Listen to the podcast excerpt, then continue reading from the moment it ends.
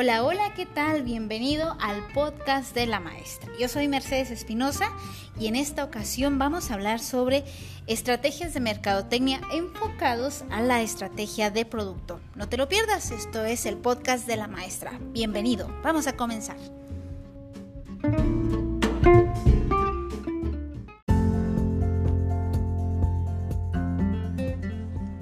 Bienvenido al podcast de la maestra. ¿Cómo estás? Espero que estés muy bien. Me da mucho gusto saludarte. En esta ocasión vamos a hablar sobre estrategias de mercadotecnia y vamos a hablar sobre las estrategias de producto. Yo soy Mercedes Espinosa y vamos a comenzar. Muchas gracias por estar aquí. Como te comenté al principio, vamos a hablar sobre las estrategias de producto. ¿De qué se trata esto? Bueno, cuando estamos hablando de las estrategias de mercadotecnia, estamos eh, tomando mucho en cuenta cuatro cosas. Plaza, producto, precio y promoción. Si eres estudiante o si ya has escuchado algo sobre mercadotecnia, sabrás que es la mezcla de la mercadotecnia, las famosas 4 P's. Estas 4 P's, como te comentaba, es producto, plaza, precio y promoción. Y en cada uno de los siguientes capítulos o episodios que vamos a estar juntos, vamos a hablar sobre cada uno de ellos. Y este primero que vamos a comenzar va a ser sobre las estrategias de producto y de qué se trata el producto. Bueno, lo primero es, vamos a hablar un poquito de qué es una estrategia y por qué hay que definir estrategias. Bueno, las estrategias son todas aquellas acciones que estamos meditando y las encaminamos y las estudiamos para poder lograr un fin determinado. Y este fin puede ser incrementar las ventas, posicionar una empresa, eh, lograr los objetivos de la organización. Eso es lo que trata una una estrategia, son como las pautas o las acciones que debemos seguir. Y aparte, estas estrategias van definiéndose en diferentes niveles organizacionales dentro de una empresa. Pueden ser estratégicos, tácticos u operativos. Los estratégicos son los de alto nivel, los que toman dirección, eh, la propia dirección de la organización, los dueños o los altos directivos o altos mandos de la organización. Los tácticos van muy referente a las personas encargadas de la parte especializada.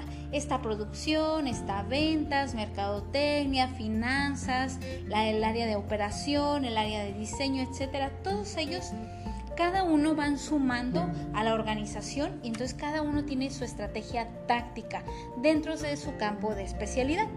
Y finalmente la parte operativa, que es la parte que hace el trabajo rudo, que pone manos a la obra, ese es el ambiente operativo y ese es el que también se encarga de el día a día de la operación de una organización. Entonces, eh, definiendo qué es la estrategia, pues vamos a comenzar sobre la estrategia de mercado eh, y las estrategias de producto. Para empezar, ¿cuál es el producto o cuál es el beneficio principal? Todo producto o servicio tiene un beneficio principal, que es decir, la esencia del producto. Es para qué está hecho, para qué nació ese producto, por qué lo crearon y sobre todo, todo producto eh, nace para resolver alguna necesidad, un problema o alguna inquietud que nos ayude eh, como, como consumidores o como industria a resolverlo. Entonces el producto tiene una naturaleza que es existe para resolver algo. Obviamente hay productos que no necesariamente resuelven una necesidad pero van creando esa necesidad conforme van desarrollando su marca, su producto, etc. Pero en esencia, si tú quieres emprender y quieres desarrollar algo, bueno, pues hay que empezar porque tu producto satisfaga una necesidad, atienda alguna problemática en tu comunidad. Entonces ese es el primer paso. El siguiente es, bueno, ¿Qué vamos a hacer ya que tengo estrategias de producto? ¿Qué son los productos? Bueno, la mercadotecnia y, los productos y servicios pueden dedicarse a diferentes cosas. Pueden vender bienes que son como tu bolsa, tu mochila, tu auto, etc. Pueden vender servicios, pueden vender experiencias cuando vas de viaje, cuando vas a un parque de diversiones o cuando vas a un evento y vives totalmente una eh, haces una vivencia, experimentas algo, entonces es una experiencia, acudes a un evento, un concierto, etcétera. Personas también se venden, no como este alguna vez me dijo una, una alumna, maestra, eso es trata de personas. Digo, no, no, no, no, es vendo la imagen de una persona, vendo lo que ellas producen con su talento, ya sea su canto, sus conferencias, su conocimiento. Luego también puedo vender lugares, puedo vender propiedades como una casa, las acciones de una empresa, eh, organizaciones que también esto es muy, muy inteligente, que es las organizaciones quizás sin fines de lucro tienen también un cometido en la parte de mercadotecnia, porque el lograr una buena imagen, que sea percibido como una organización que ayuda, que es un beneficio para la, para la ciudadanía, eso también es una labor de mercadotecnia, porque está ofreciendo, está plasmando la imagen, la integridad de una organización para que la gente lo voltee a ver y obviamente sea apoyada por fundaciones, organizaciones o por donantes. Y la otra, pues, eh, compartir información, como precisamente como Spotify, como Anchor, como todas esas eh, empresas que no están vendiendo un producto tangible, pero sí están ofreciendo información en, dentro de su servicio y también se pueden vender inclusive ideas. Entonces todo esto es el campo de la mercadotecnia y también es algo que comprende un producto. Pero en sí, un producto también tiene ciertas características. Las características pueden ser que un producto está empacado, tiene determinado estilo, a lo mejor es un producto para la pesca o un producto para, para, este, para mujeres, para hombres, para caballeros o inclusive ahora que está, eh, está tomando vuelo esta esta ah, vestimenta no binaria, por decir que es, no importa si es para hombre o para mujer, tú te puedes vestir como tú quieras, entonces ese es otro, un estilo nuevo. Eh, puede ser también, el producto tiene diferentes tamaños, colores, la calidad también varía mucho, marcas también, pueden tener diferentes diseños, por supuesto puede tener también diferentes precios y algo muy importante es que un producto se puede vender de diferente manera en un lugar o en otro. Y también depende mucho de la reputación del fabricante. Entonces eso también comprende a todo el producto y el producto también tiene algo que se llama o algo que podemos identificar a cualquier producto gracias a una bondad muy maravillosa que es la marca. ¿De qué se trata la marca? La marca son los nombres, los términos, los símbolos, los diseños o la combinación de todo esto que nos puede ayudar a comunicar cuáles son los beneficios que tengo con esta marca, de qué se trata, qué valores estoy transmitiendo, qué cultura estoy compartiendo con mi marca, cuál es la personalidad que yo tengo. Inclusive no sé si te has fijado, pero si tomas un café de una marca en especial o tomas el café, compras el café en otra empresa o en otro local, varía mucho. Y aparte, el comprar un café con una sirenita en, tu vaso te va a hacer sentir mucho más, eh, eh, con un nivel socioeconómico, vas a proyectar más, una persona más sofisticada, etc. Entonces es parte de, lo que transmite una marca. Eh, y en México hay diferentes maneras de poder registrar una marca. Entonces, ¿para qué nos sirve? Pues para poder determinar si tú quieres un champú Imagínate que todos los champús fueran de la del mismo color, eh, blancos con una tapa azul. Y listo. Pero no, o sea, cada uno tiene, hay diferentes marcas, hay para diferentes tipos de cabello, para diferentes fines, etcétera. Entonces, eso, todo eso compone una marca. Y como te comentaba ahorita, es en México la manera de poder registrar una marca se basa en el Instituto Mexicano de la Propiedad Industrial. Entonces, en la propiedad industrial, en este instituto, el INPI, ahí podemos nosotros registrar nuestra marca y ese registro dura 10 años y podemos renovarlo. Las marcas se pueden registrar como eh, nominadas, nominadas y mixtas, las y también en tercera dimensión. Las nominadas son marcas que tienen letras. Yo así los, se los explico a, mis grupos o a mis, a mis estudiantes. ¿Por qué? Porque las marcas nominativas es como lo dice, es un nombre. ¿ok? Y el nombre tiene letras. Y esas letras son, son algo que se las sumas, pues vas a leer algo. ¿ok? Si lees Coca-Cola, John Deere, Facebook, si te fijas, estas marcas tienen letras. Entonces puedes registrarlas de una manera nominativa porque tiene un nombre. ¿ok? También hay marcas innominadas, que son este son estos diseños, dibujos, ilustraciones que no tienen ninguna letra, pero que ayudan a identificar algún producto o una marca. Por decir, Apple es una manzana y no sabes, y la, y la marca nos dice Apple. O Microsoft, que son unas ventanitas, tampoco las, este, las lees, pero sabes que al, al, momento de ver esa marca, pues es Microsoft. O si ves a una aguilita, este, bueno, esta águila es mixta, mejor no. Te iba a decir la marca de Tecate, esa es mixta, un ejemplo. Tecate es un águila y tiene una T en medio. Entonces es una marca mixta, ¿ok? Eh, el tigre toño es una, una marca innominada. Si pones sucaritas de Kellogg's o pones sucaritas de Kellogg's junto al tigre toño, puedes registrarlo en su conjunto como una marca mixta porque tiene una imagen y tiene también este, unas letras que dice sucaritas de Kellogg's. Entonces, y las de tercera dimensión, que son aquellas que tienen una figura, por si las curvas de una botella de Coca-Cola, esa marca está registrada.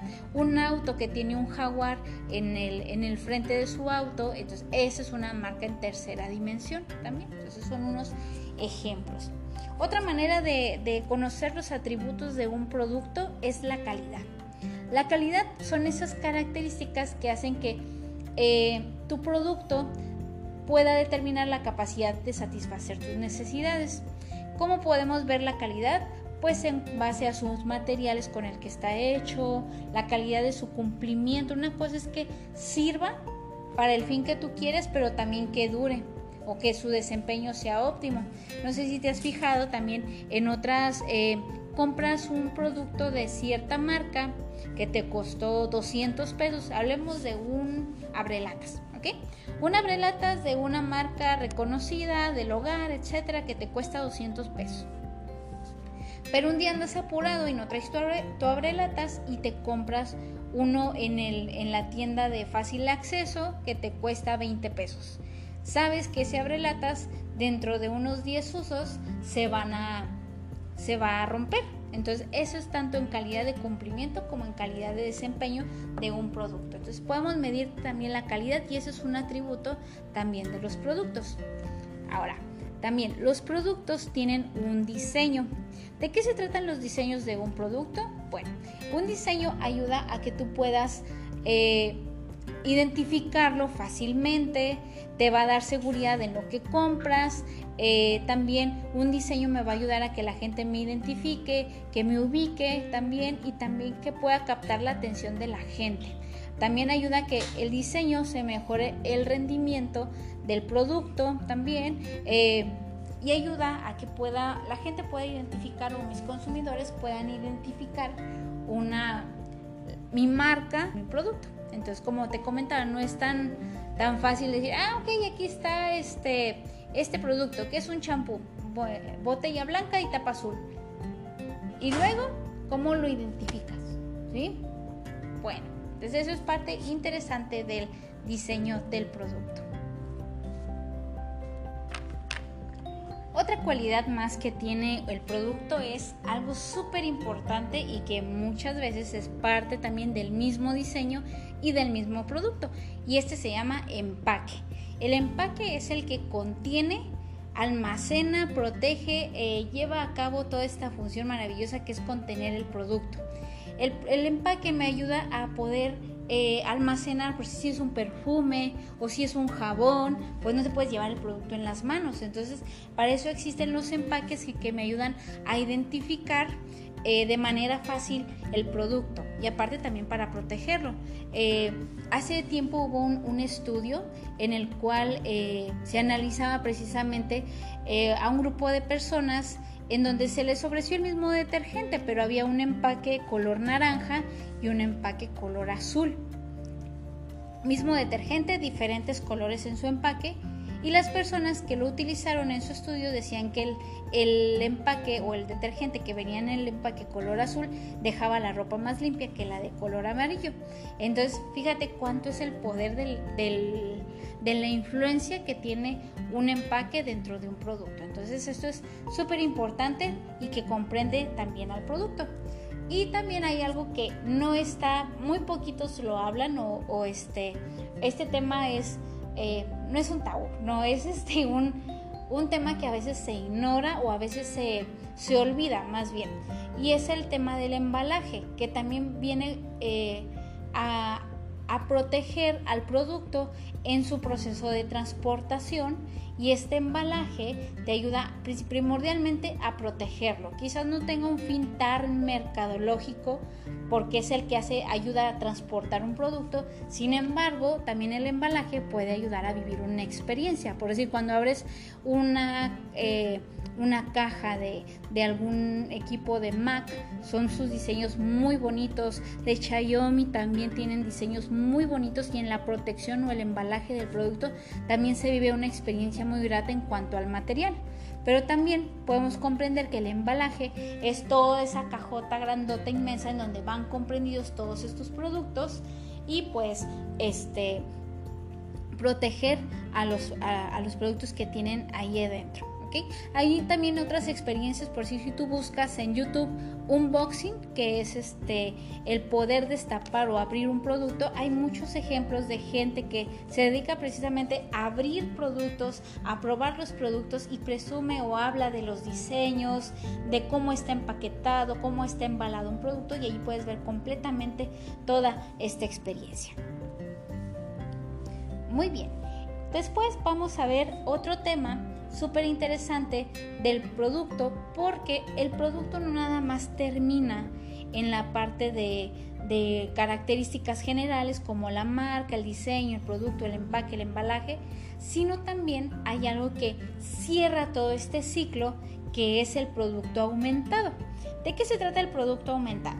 Bueno, el producto aumentado se trata de, de poder darle ese plus al producto es algo que son servicios, son funciones adicionales que yo le agrego a este producto o servicio y que me ayudan a que la gente pueda comprar de manera fácil, darles una seguridad a mis clientes y sobre todo hacer más atractivo mi producto o mi servicio. ¿Cómo puedo hacer más atractivo mi producto o mi servicio? Bueno, puedo hacerlo a través de mi sistema de entrega, eh, no es lo mismo comprar un refrigerador y que me digan, aquí está su refrigerador en la puerta, lléveselo, adiós. ¿Sí? A que digan, claro, esta tienda tiene un sistema de entrega, tarda unas semanas, tarda tres días o mañana mismo la puede recibir en las puertas de su casa o este o hacerles entrega eh, ahí físicamente o hacerlo llegar a las puertas de tu casa, etcétera. Entonces, ese es otro punto muy interesante. Cuando a mí me ofrecen un producto que también en sus dimensiones es grande, eh, o también la entrega a domicilio, por si como en Amazon o todas estas eh, maneras de comprar por internet y me llega a domicilio, es muy diferente que yo pueda recibirlo en la comodidad de mi hogar, andar correteándolo en las diferentes líneas postales que existen para poder recuperar mi producto que compré. Entonces, esa es una. Otro elemento que también facilita eh, la compra del producto y que me hace más atractivo es el crédito. ¿Ok? El crédito es el que ese dinero que aún no poseo, pero que yo como empresa, yo como dueño de una eh, tienda o dueño de alguna fábrica, etcétera, o si yo me, hago una alianza con los bancos, puedo ofrecer meses sin intereses para que la gente me continúe comprando. ¿No tienes dinero? No importa. Tenemos meses sin intereses con estas tarjetas y, y en base a este concepto o este manejo de tu cuenta. ¡Pum! Y tú ya puedes, tú como consumidor puedes comprar. Pero también pues es una manera de facilitar y de que siga fluyendo el dinero y que la gente no deje de gastar. ¿okay? Y, eso es, algo que me hace atractivo. ¿Qué pasa cuando ves las campañas de Liverpool, Sears, eh, Palacio de Hierro y todas esas tiendas departamentales que tienen inclusive sus propias tarjetas de crédito o sus líneas de crédito para que tú puedas continuar comprando? Entonces, esas es todas esas facilidades que me doy. Decir, ok, no tengo dinero ahorita, pero voy a poder recuperarlo y poder pagarlo en un determinado tiempo. ¿ok? Eh, la otra es el servicio postventa. ¿Qué es esto? El servicio postventa es bien importante y bien valioso.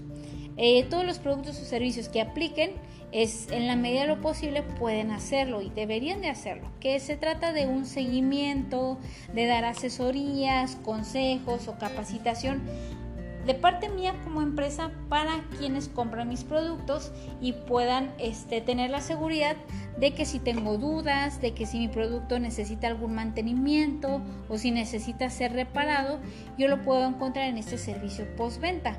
O inclusive si alguien visitó tu lugar, tu restaurante o tu negocio y tú le haces, tienes la manera de estar en contacto con ellos a través de tus redes sociales o teniendo un banco de información, puedes preguntarles de qué, cómo les fue, cómo fue su experiencia y así poder retroalimentarte y ese también se trata de un servicio postventa. Otra garantía u otra manera de aumentar tu producto es a través de un servicio de instalación. Estufas, estufas, lavadoras, secadoras, todo eso puedes hacerlo a través de un servicio de instalación que es poder colocar, poder instalar, dar las condiciones necesarias para que tu cliente pueda usar tu producto en base a tus consejos y también en base al servicio que tú les dan, estás dando eh, mediante la instalación. No es lo mismo que te llegue una estufa por si uno como consumidor, ah, compré una estufa, qué padre, yo la instalé. Bueno, ¿y qué tal si corremos el riesgo de que un día volemos, verdad?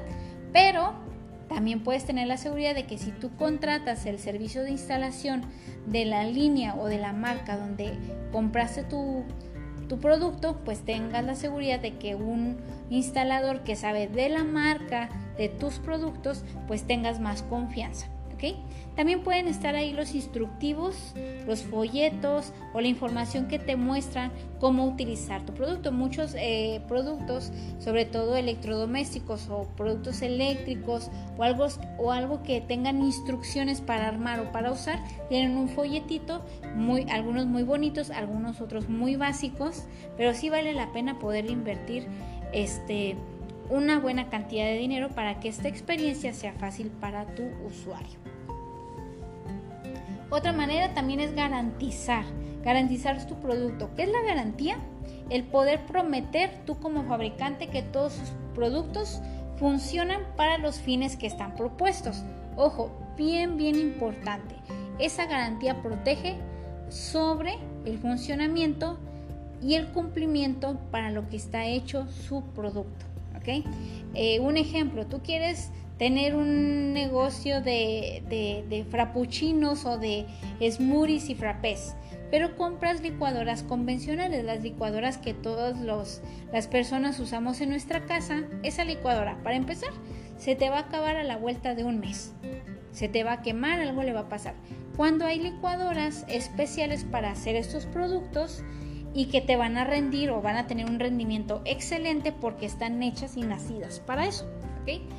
Entonces, si tú reclamas algún día, tú tienes tu negocio y compras licuadoras del hogar y, al mes le dices, oiga, mire, su licuador es un mugrero, no me sirvió para nada.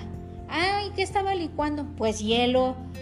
¿Y cada cuándo licúa hielo? No, pues todos los días, la uso 10 veces al día. Ah, mire, bien interesante porque esas licuadoras no son para ese uso. Si quiere usarlas para eso, compre este otro tipo de licuadoras.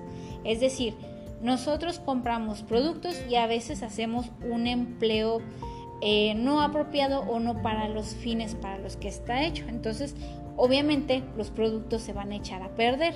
la garantía es precisamente para eso, para decir una persona o un consumidor o una empresa que use el producto para los fines para los que fue hecho, Obviamente si se descompone yo te voy a proteger de ese fin, ¿sí? De ese, de ese mm, mal funcionamiento, pero si tú lo usas para lo que es, si se te ocurre usarlo para otra cosa, pues lo sentimos, pero ahí no le podemos ayudar, ¿ok? Eh, también puede haber otro tipo de garantías, por si cuando compras eh, llantas, hay tiendas que te, te ofrecen eh, llantas y aparte te ofrecen el mantenimiento de por vida. Lo que dure la vida de tu llanta, eso es el tiempo que le van a dar mantenimiento cada determinado tiempo, la rotación, el balanceo, etcétera, la alineación de tus llantas, eh, cada determinado kilometraje y tú no vas a invertir ningún costo, ¿ok? Tú no vas a gastar más. A menos que, por si un día pasas por un bache y le salió una bola a tu llanta y fue por culpa tuya, por decir ejemplo, y eso a mí me pasó. Alguna vez en esta bella ciudad eh, hubo un bache, algo que nunca pasa en México, ¿verdad? Entonces, pues caí en un bache. Y en ese bache, pues le salió una bola a mi llanta. Y cuando voy, oiga, ¿sabe qué? Le salió una bola a mi llanta. Y los de este servicio de, llantas pues son muy listos y saben, te saben decir, ah, mire, esta llanta está así por un golpe.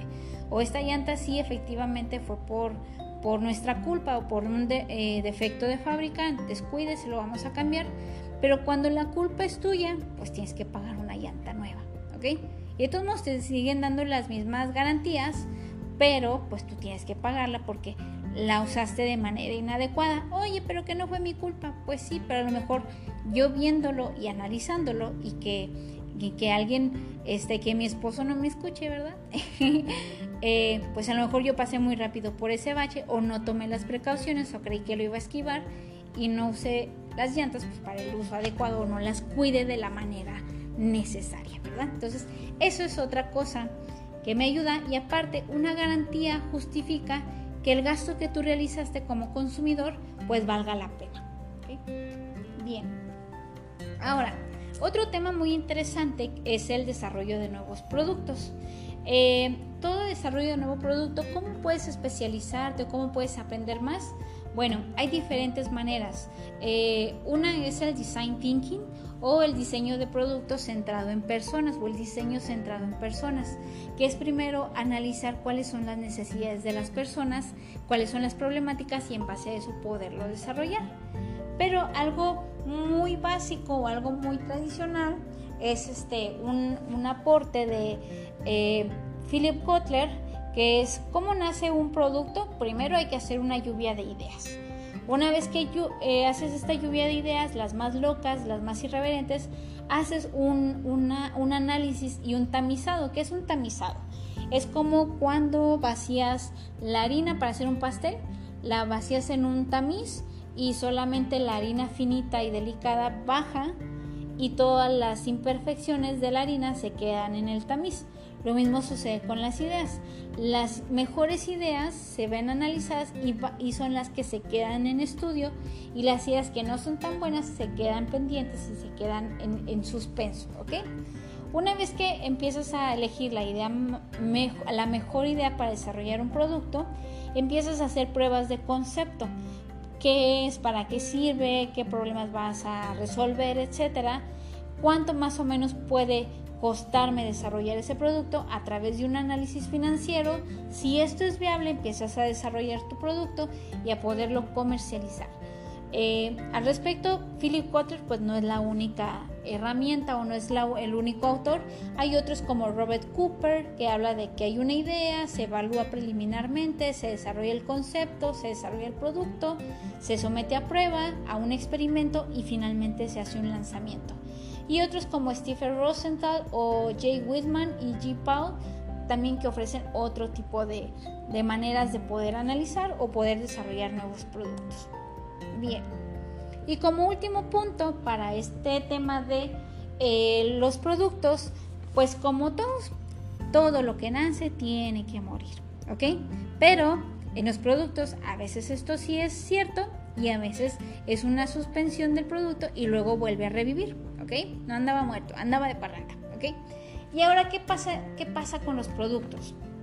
Los productos tienen una fase de introducción. La introducción es cuando el producto entra al mercado y a lo mejor las ventas y los ingresos no son los que, se esperaban.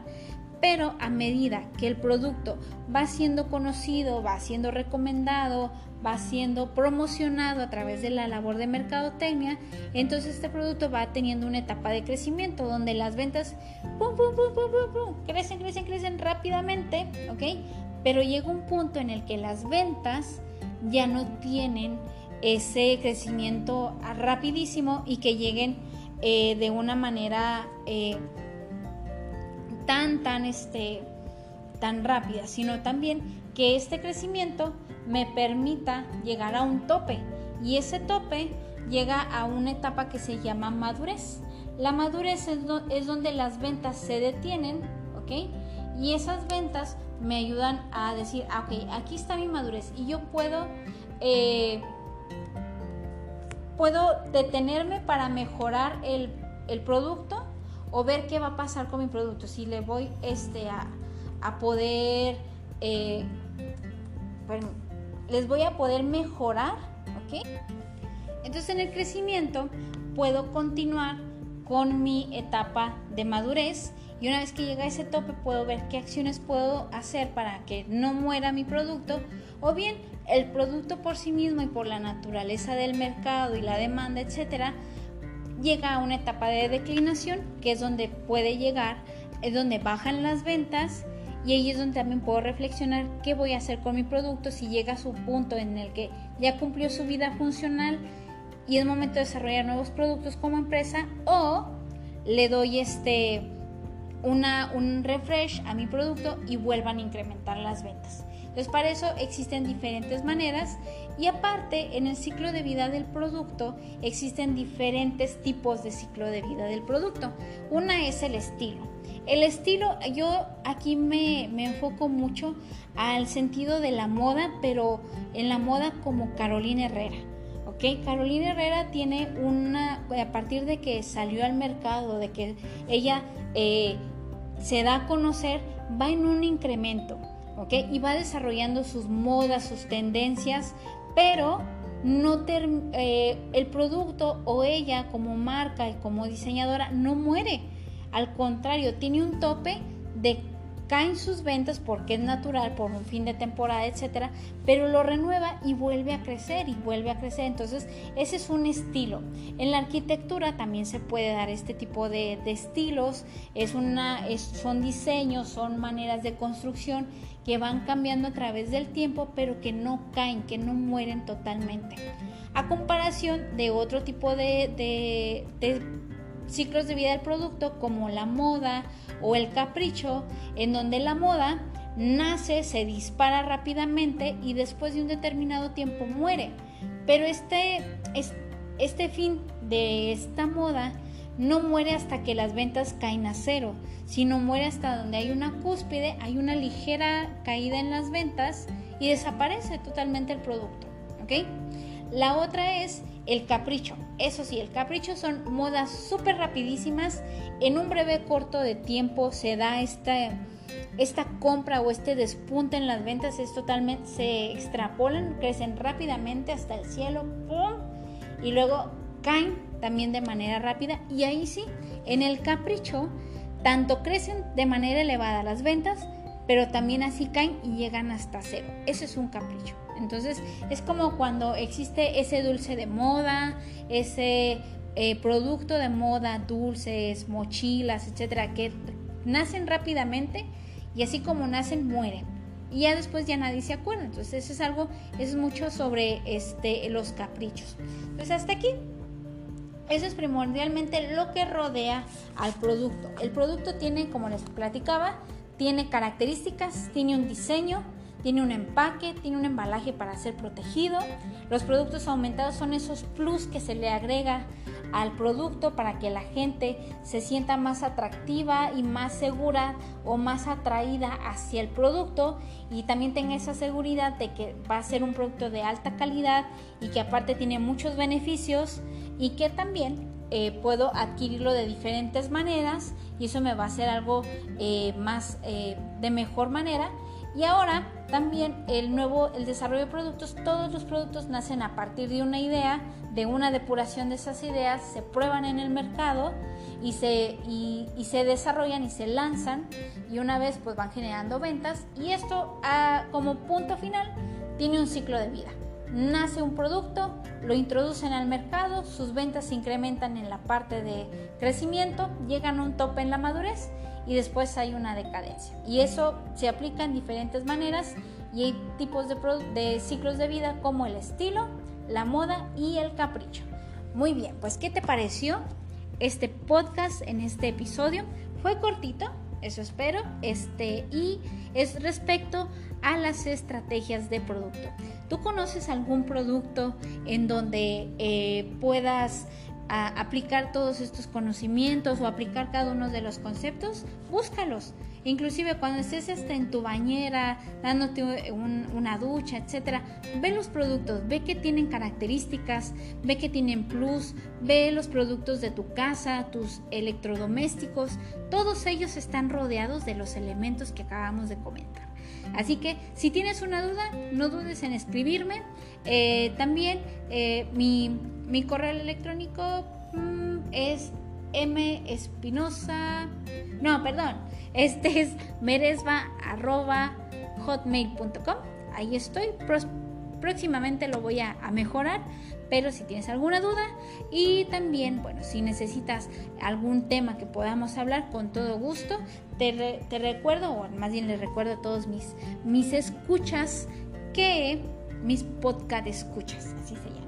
Entonces, a todos los podcast escuchas que están en el podcast de la maestra, estos temas que estoy desarrollando están muy sistematizados quizás, pero estos temas los hago con todo el ánimo de poder superar esta fase de, aislamiento que estamos pasando a través del COVID y que aparte estos contenidos son desarrollados en el Tecnológico Nacional de México, que es una, una eh, institución universitaria que da educación de nivel superior a todos los mexicanos y que a través de esta situación del COVID y de la pandemia, pues he estado haciendo este podcast para que a partir de sus casitas y que no se esperen a una videollamada con la maestra, sino que puedan escucharlo en cualquier momento que mis estudiantes deseen pero si tú no eres mi estudiante, no estás en mi clase, bueno, con todo gusto lo hago para que puedas seguir informándote y bueno, quizás alguno de estos temas te interese. Muy bien, pues hemos llegado al fin de este podcast. Es un gusto haber platicado contigo, poderte compartir estos temas que te digo son llevados a cabo a través de mis materias que imparto en el Instituto Tecnológico de Ciudad Juárez, orgullosamente.